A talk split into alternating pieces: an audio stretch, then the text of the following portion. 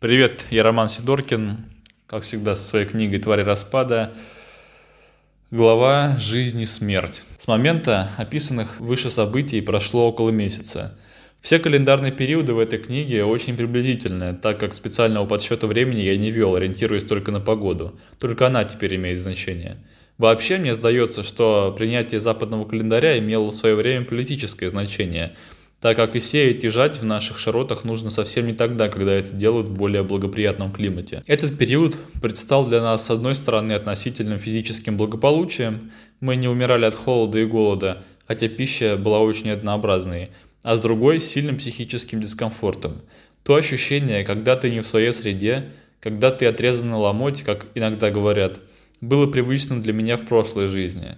Тут было несколько иначе. Если раньше я просто медленно затухал, не имея эмоциональной связи с обществом, то теперь я находился в полуоткрытом противостоянии с доминирующей и все усиливающейся позицией старика. Как так случилось? Нет, конечно, я презирал то, что он делал. Я считал это даже не столько безумным, сколько смешным. Мне всегда было смешно от того, в какую чушь люди готовы поверить, лишь бы не думать своей головой. По мне, так лучше быть в стороне и наблюдать, чем вариться в таком дерьме. Активным участником интеллектуального противостояния с сумасшедшим меня изначально назначило общественное мнение. Случилось это так. Для начала нас определили жить в доме Волка Екатерины. Это произошло без моего участия, но точно благодаря обаянию Жанны. За первые два дня, что мы провели в их избе, она очаровала Екатерину, так что та попросила Волка оставить нас у себя. А тот, имея влияние, выбил разрешение у старика. Дальнейшее подробно объяснять затрудняюсь. Люди каким-то образом учуяли, что у меня есть собственная позиция на все то, что излагал старик в своих искрометных проповедях.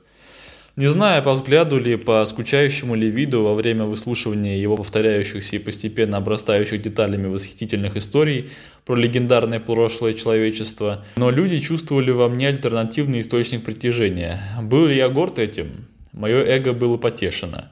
Но был ли я рад? Нет поскольку это совсем совершенно не то, что было мне нужно. Деревня со сложившимися отношениями и разномастными людьми? Нет, мне нужно было новое человечество, чистый лист – тот факт, что мы жили с волком, добавлял жару в топку разгорающегося костра недовольства. Вообще интересно наблюдать за таким явлением, как скрытое недовольство. Это нечто в коллективном полусознательном, когда все все понимают, но сказать «нет» здесь и сейчас не в состоянии никто, пока не произойдет переполнение какой-то невидимой чаши, после чего каждый будет убежден, что никто больше не будет терпеть. И тогда те же самые люди, что месяц назад глотали кашу из дерьма, выйдут на борьбу. Я искренне не желал такого положения для себя. Мне было наплевать на всю эту деревню. Все, что мне было от нее нужно, это кровь и время, чтобы дождаться подходящего для ухода момента. Но люди решили иначе. По деревне стали циркулировать слухи. Как, я не знаю. Просто стали. Это знали все, но спроси кого-нибудь в отдельности, он сам точно и вполне искренне не сможет ответить, что и от кого он услышал. Естественно, эти слухи не могли не доходить до запорного. Но прежде чем открывать затворки плотины насилия, ему приходилось ждать переполнения той самой невидимой чаши недовольством – в это время я, прогнув себя, учился у волка. Однажды, напросившись с ним в разведку, я испытал приятное чувство нахождения в стае. Вокруг были мощные, грубые люди, наподобие тех викингов, что отобрали у нас с Жанной машину. Именно в том нашем походе я перестал считать его имя ролевой игрой. Нас настигла толпа мертвых, и впервые я не убегал. У всех, кроме меня, было огнестрельное оружие, пистолеты и одно ружье, у волка. Но пользовались все тем, что можно было самостоятельно воспроизвести из подручных материалов, луком и стрелами. Все, кроме меня, опять же, поскольку максимум, что я мог с этим сделать, это щелкнуть себя тетивой по пальцам. Дохляки были сине-черными, полуобмороженными. Источника тепла, поддерживающего в нас людях постоянную рабочую температуру, у них нет. Так что температура мертвых тел напрямую зависит от температуры окружающей среды. На каком и предельном уровне не использовал человеческие тела? Та сила, что двигала ожившими мертвецами. Полузгнившие мышцы не могли противостоять сковывающему воздействию холода. Они были все такими же неостановимыми. Уверен, что пробудь я на холоде столько же, сколько они, то двигался бы в 10 раз медленнее. Если был бы вообще жив. Заметив живое мясо, они также безраздумно шли к цели, и только длинные стрелы, выпущенные натренированными за несколько месяцев руками, нарушали взаимодействие нейронов в мертвевшем мозге настолько, чтобы трупы наконец упокоились. Умирают ли они полностью, не могу сказать, поскольку природа явления и источник его также остались неизвестными. По словам самого Волка, они проводили эксперимент. За время их жизни в деревне умерло два человека. Один от сердечной недостаточности, как установили два врача, живущие в деревне. Второй от четвертой степени рака. Всем умершим отрубили ступни и кисти, вырвали зубы и примотали веревками к толстым деревьям, чтобы проверить, а живут ли они. Они так и не выжили. То есть умершие просто так без укусов не воскресают. Может быть, лишь до поры, может некой силы хранит резерв мертвых тел для внезапной атаки. Но факт есть факт. Но если мертвые тела сами собой не обращаются в троглодитов, то должен был быть тот первый, кто начал эпидемию смерти. Точнее, несколько первых, поскольку это началось в разных точках практически в одно и то же время. В тот раз, когда я был с ними на вылазке, я увидел нечто поистине континентального масштаба. Это явление без всяких сомнений можно назвать великим исходом. Животные. Волк рассказал, что им удалось найти и поймать нескольких, для старика. По его заданию с них были сняты шкуры, которые лежали в подвале, где он отрезал грудь той несчастной. У меня возник веер вопросов, но задавать нужно было только главное. Значит, животные все-таки выжили. Он понимал мою заинтересованность, видимо, какое-то время он тоже был в таком же неведении. «Если повезет, увидишь все сам», – без дополнительных пояснений сказал Волк.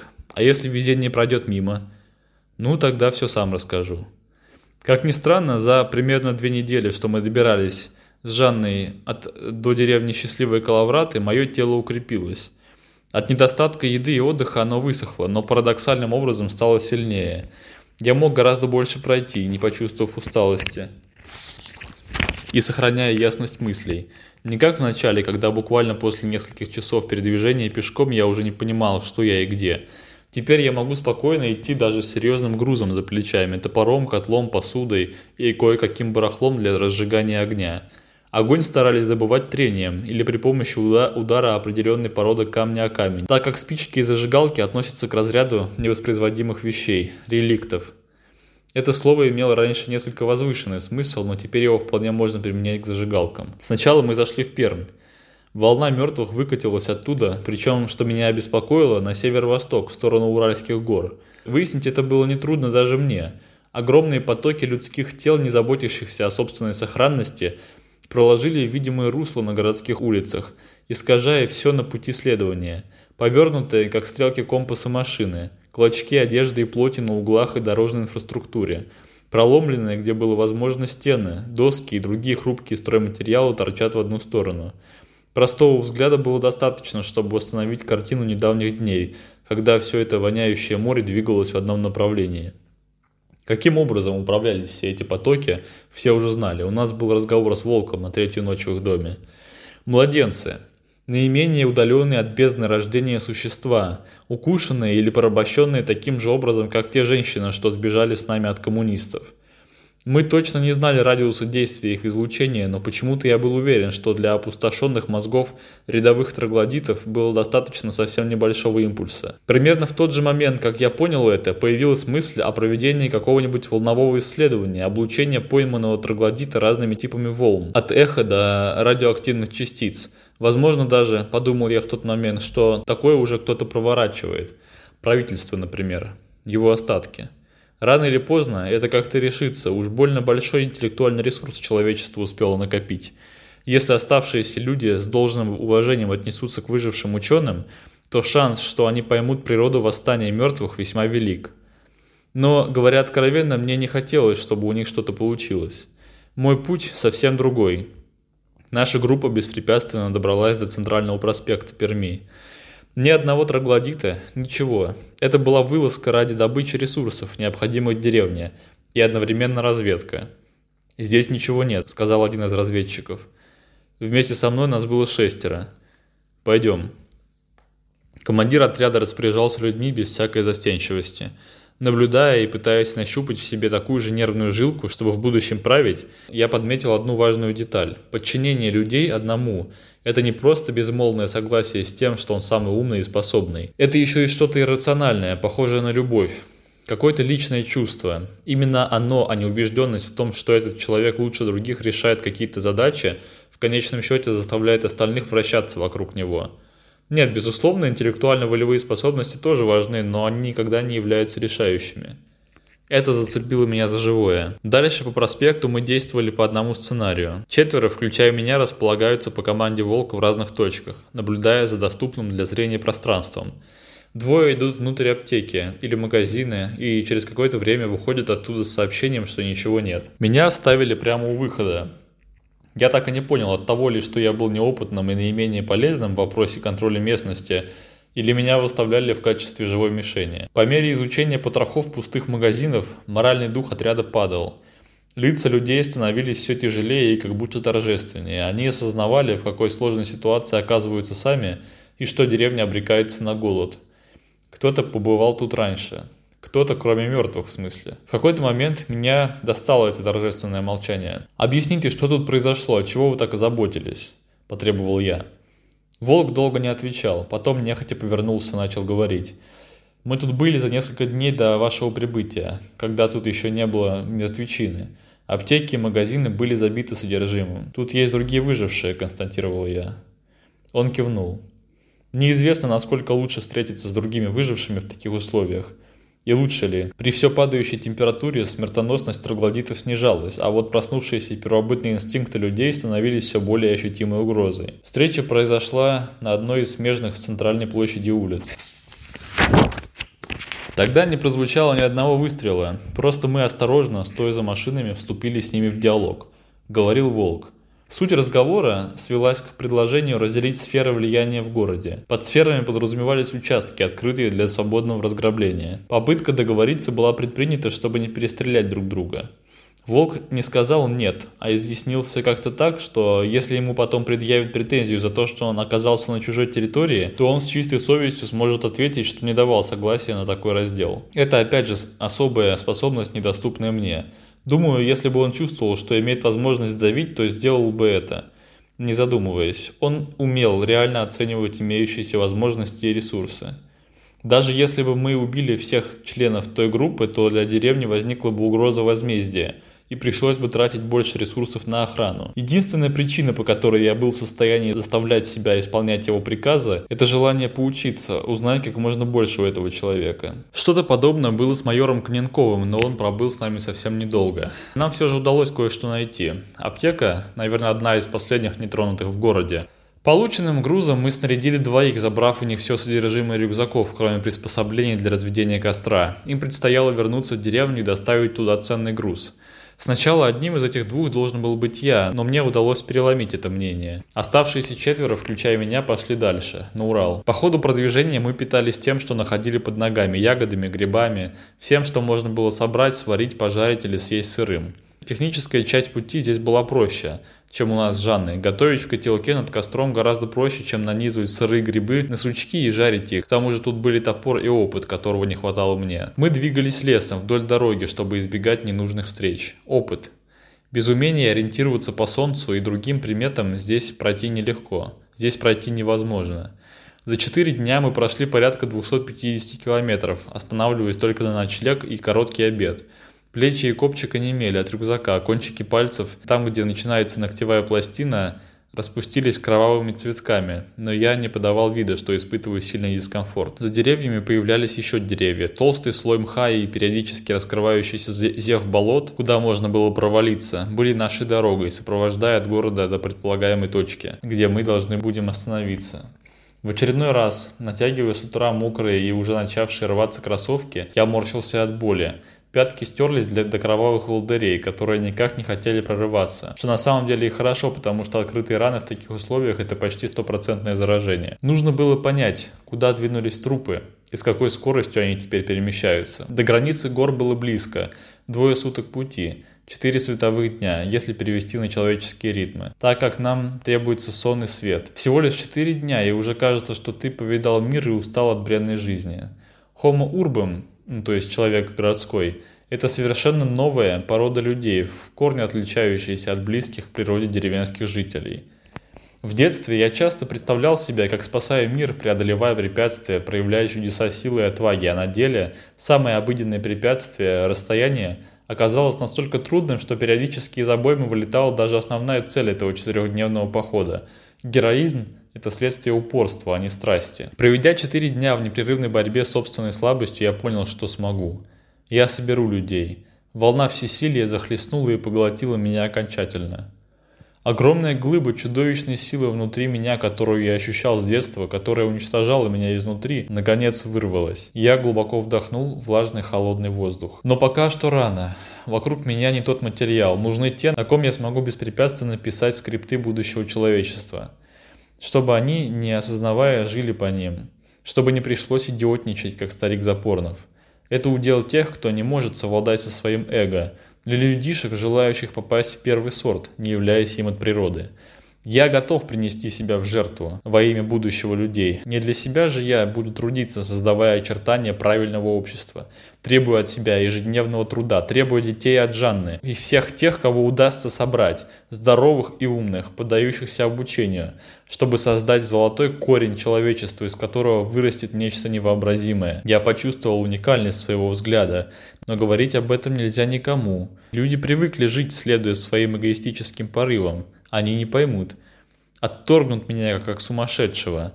Но кто решает, кто сумасшедший? Кто из нас, я или они? Практика – это мерило всех истин, и я должен попробовать. Нет, я должен сделать то, что собирался сделать.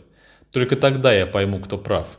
Но пока мне нужно как можно большему научиться и прикидываться таким же, как они. Холмы начались внезапно. Мне, привыкшему жить на огромной русской равнине, всегда казалось, что местность становится гористой постепенно, все больше увеличивая разрыв высот, разрабатывая свою поверхность, готовясь превратиться в бугристое, топорщащееся своими пиками прямо в космос чудовище. Но оказалось, что чудовище дает о себе знать сразу. На одной из полян нам открылся вид предгорий, растущих метров шестистах от нас – это было неожиданно еще и потому, что мы все время находились в лесу, так что вид был сильно ограничен деревьями. Снова войдя в лес, но не уходя далеко от поляны, мы остановились. Было короткое совещание о том, куда идти дальше. Одни считали, что мы уже достаточно близко к мертвым мордам, которые при температуре, падавшей по ночам ниже нуля, должны были двигаться очень медленно.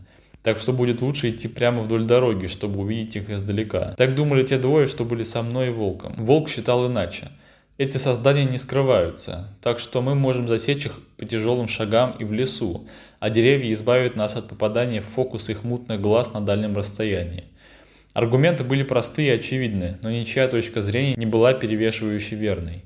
В определенный момент все замолчали и уставились на меня со взглядом «Ну а ты что молчишь, мол?» Я наморщил лоб. Больше для того, чтобы было проще начать, чем действительно рассуждая. Возможно, вы забыли, но среди них есть нервные узлы, мертвые младенцы, жуткие создания. Меня и правда передернуло от тошнотного воспоминания о маленьком синем теле, каким-то образом всаженном в туловище взрослого. Я не исключаю, что они чувствуют живых на расстоянии. Нечеловеческими органами чувств, естественно. При таком раскладе они нас засекут в любом случае, на дороге мы или нет. Но в лесу они медленнее, они не разбирают – болото или твердая поверхность, и будут проваливаться, будет проще уйти, если они придут за нами. Наступило короткое молчание, после которого, молча, без дополнительных переговоров, моя позиция была принята, и мы после быстрого перекуса отправились дальше. Это был четвертый день. Время шло к вечеру, а мы все шли. Это был четвертый день нашей вылазки. Время шло к вечеру, а мы все шли. По ощущениям, мы были недалеко от конечной точки разведывательной экспедиции. Преодолевать горы мы не имели намерения – если мертвые уйдут за них, они нас больше не интересуют. Точнее, не интересуют их, то есть моих спутников. Меня это как раз заботила обстановка за хребтом, потому что моя земля обетованная находилась именно там. Наматывая льющиеся от холода сопли на кулак, я шел, чуть отставая от трех крепких мужчин в сторону места, где решится вопрос, уйду ли я за Урал до зимы или постараюсь пережить зиму в счастливых Калавратах и отправлюсь туда уже весной. Несмотря на принятое решение держаться леса, в какой-то момент мы приблизились к шоссе настолько, что черная полоса асфальта нет-нет да проглядывала между стволами деревьев. По нашим представлениям, мертвая волна будет двигаться бесформенно, то есть раскинется на несколько километров в ширину. Отсюда возрастал риск наткнуться на троглодитов. Мы уже мерили шагами землю на значительном возвышении. Просто в какой-то момент земля стала подниматься. При этом лента шоссе, продолжая тянуться справа от нас, оставалась как будто вдавленной в землю. Люди, проектировавшие северный широтный коридор, сделали правильный вывод. Не бурить и не делать тоннели там, где этого делать не нужно, а вместо этого использовать природные изменения между возвышающимися породами. Из-за этого дорога сильнее виляет и становится немного длиннее, но затраты на прорубание скал и строительство мостов оказались бы неоправданно высокими, реши они идти напрямую. Из-за этого дорога становилась все дальше от нас – только разделяли нас теперь не десятки метров леса, а отвесный склон. Все чувствовали, что пора останавливаться, но что-то невидимое может любопытствовать и тянуло нас вперед. Эдакая жажда приключения в мире, где сама жизнь стала каждодневным приключением. Я шел, глядя под ноги. Нужно ставить их таким образом, чтобы не соскользнуть с камня и не влететь лицом в породу под ногами. Эти чертовы камни еще и сами могут выскользнуть из-под ноги, так что риск погладить их черепом был очень высок. Один из команды все-таки поцеловал местные породы. До моих ушей долетел какой-то странный звук. Это было что-то между вдохом, восклицанием и выдохом. Это был волк. Он будто охнул, падая лицом на камни и одновременно бревном получил поддых. Я, оторвав взгляд от мысков кроссовок, равнодушно посмотрел на него. Все сделали то же самое. Он смотрел не на нас, а по первому впечатлению куда-то на горизонт, где воображением предполагался другой край ущелья, внизу которого велось шоссе. Я посмотрел туда. И натурально, в самом глубинном смысле этой фразы выпал в осадок. Как будто внутри меня выкристаллизовались частички моей психики. Это был великий исход. Страшная подвижная масса двигалась в растущие горы параллельно нам, но несколькими километрами южнее, по дну расщелины. Мозг просто отказывался поверить в картинку, передаваемую ему глазными нервами. Хотя мы и стояли вдалеке от этого движения, меня захватила адреналиновая волна от величия сдвигающейся массы. Придавленный впечатлением, я не сразу уловил ключевую деталь происходящего. Это чудовищно. Свистящим шепотом раздался мой голос, который для меня самого звучал откуда-то со стороны. Волк посмотрел на меня и в сторону движения. «Кажется, ты кое-чего не улавливаешь», – тихо, но отчетливо прозвучали его слова. Мы молча смотрели на происходящее, и мое сердце мощно билось в грудной клетке, а конечности крутил адреналиновый холод. «Сколько их там?» – крутился у меня на языке детский вопрос. «И медведи там», – сказал один из парней. Я смотрел, потеряв ощущение тела. Потом, сквозь квазикоматозное оцепенение, в сознание пробилась мысль. Какие медведи? На расстоянии подвижная бурая масса казалась однородной, но если присмотреться, там явно выделялись пики и просадки в высоте, если смотреть по линии горизонта. Я прищурился. Это не мертвые, это животные. По пути вниз шел неспешный разговор, в котором я не принимал участия, опустошенный полученным впечатлением. Дело в том, что объединить такую массу хищников и травоядных может только что-то действительно экстраординарное. Насколько глубок разрыв между жизнью и тем, что из себя представляют троглодиты, понять, по-моему, невозможно, поскольку это что-то в корне принципиально иное, отличное от нас – Нечто, что лежит на другой чаше весов Вселенной. Это смогло направить животных в одном направлении, туда, где жило меньше людей, а потому меньше этих созданий. Как тучи из области высокого давления в область с низким, в Сибирь.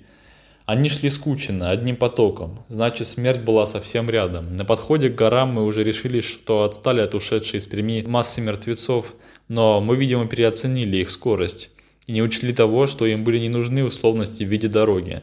Они просто шли прямо, а упершись в горы, повернули сюда, либо разделились, и часть пошла сюда, в центральный проход, а часть на юг, в сторону Екатеринбурга. Приближающаяся волна троглодитов вполне могла быть причиной такого сплочения животных и их единомоментного движения в одном направлении – нам следовало торопиться, потому что если они идут широкой волной, то при развороте она может зацепить нас, а это миллионы мертвецов вокруг в ближайшие несколько часов. Придя к такому выводу, мы вышли на дорогу и шли без остановки в то время, как мир погружался в сумерки.